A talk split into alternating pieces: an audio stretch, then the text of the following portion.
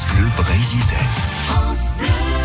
Cueille nature sur France Bleu Brésisel avec Nadine Pénaner euh, qui s'est formée à la cueillette des plantes sauvages dans les monts d'Arrée. Et aujourd'hui, elle propose des ateliers et la fabrication de pesto notamment hein, à base de plantes. On peut y mettre du pissenlit, de l'ail sauvage et beaucoup d'autres euh, herbes sauvages qui poussent dans nos jardins, tout à côté de chez nous, dans les talus également.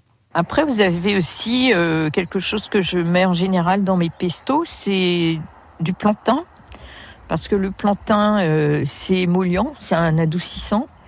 ça permet de, de lutter contre tout ce qui est allergie. Donc printanière, c'est parfait. Mais là, le, ce plantain-là, il y a plusieurs euh, sortes de Oui. plantains. Celui-ci, c'est le plantain lancéolé euh, qu'on a là. Mais bon, en général, quand on a le plantain lancéolé, euh, le, le plantain major n'est pas loin. hein. C'est euh, c'est le même environnement. hein. donc, euh, et les deux se, consomment.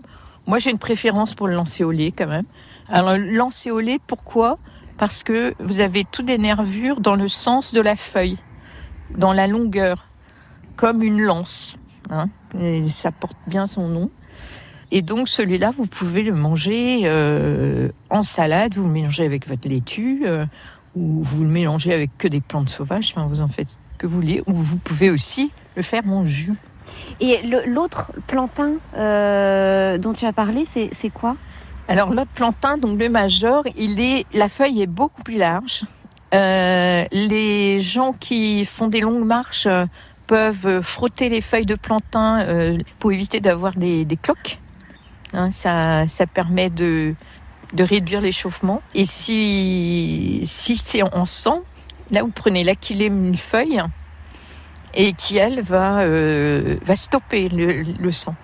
Alors l'aquilée, euh, ici, je n'en aurai pas, mais euh, on en trouve facilement dans le bord des talus en général quand même. Pour l'aquilée, il faut des terrains pauvres.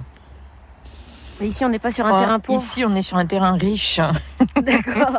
Comment on sait qu'on est une sur un terrain riche bien lourde, Co- Comment on le sait ça parce que on a du plantain. Justement, les- les- le plantain, il va, il va pousser que sur un terrain ri- riche.